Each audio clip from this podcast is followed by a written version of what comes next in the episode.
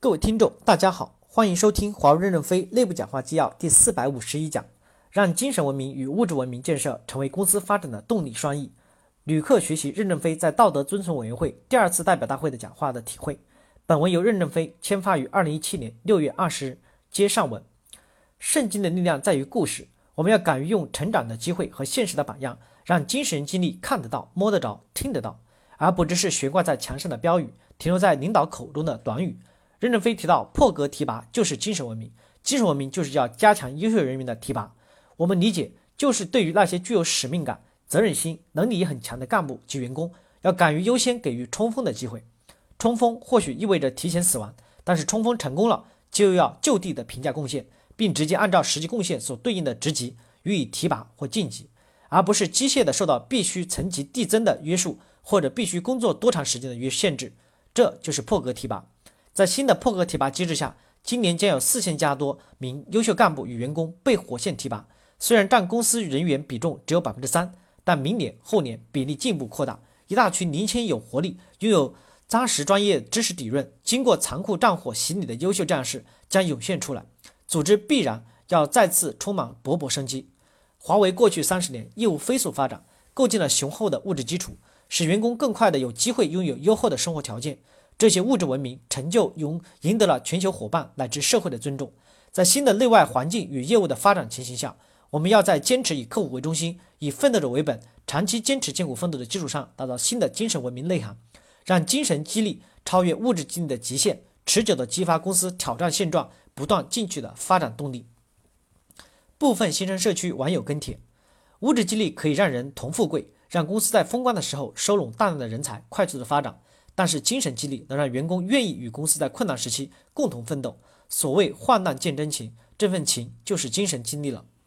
早期开早期虽然没有太多的物质激励，但早期的收益相对于业界的薪酬来说，竞争力还是很大的，物价也比较低。现在的人的机会成本增加了，另外每一时代的人的追求不一样了。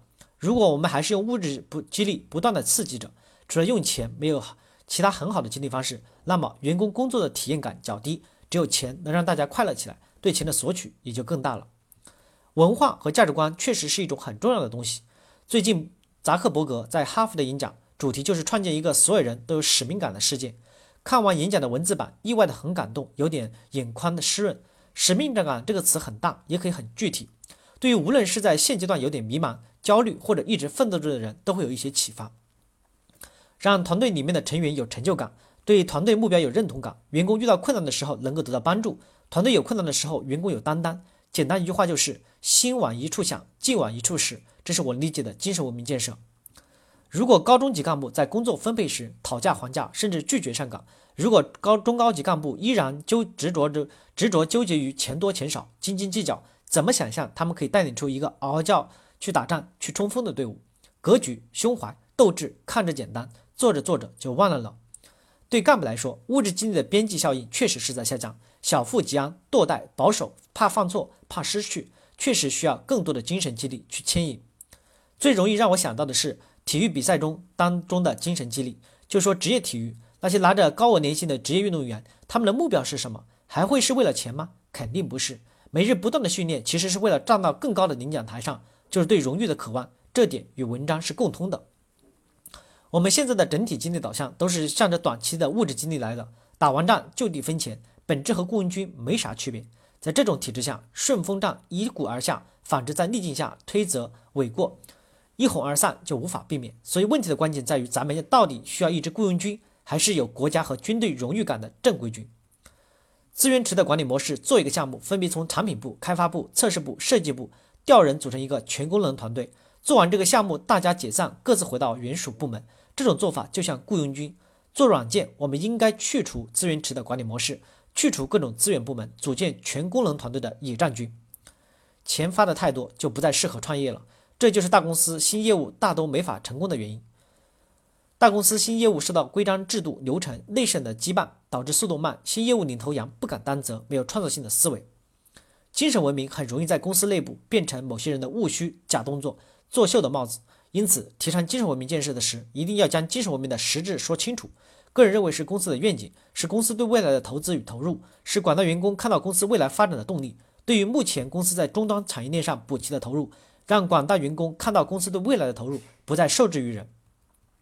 需要把精神文明的建设通过一串串感人的故事呈现出来，这样才有其生命力。这也充分展现胜利的力量在于故事。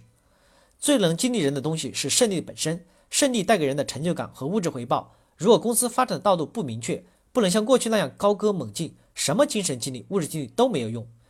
胜利本身固然是很好的激励，但在没还没有胜利的时候，对追求胜利的坚持、决心和毅力，如黑暗中的星星之火，这是更难得的精神激励。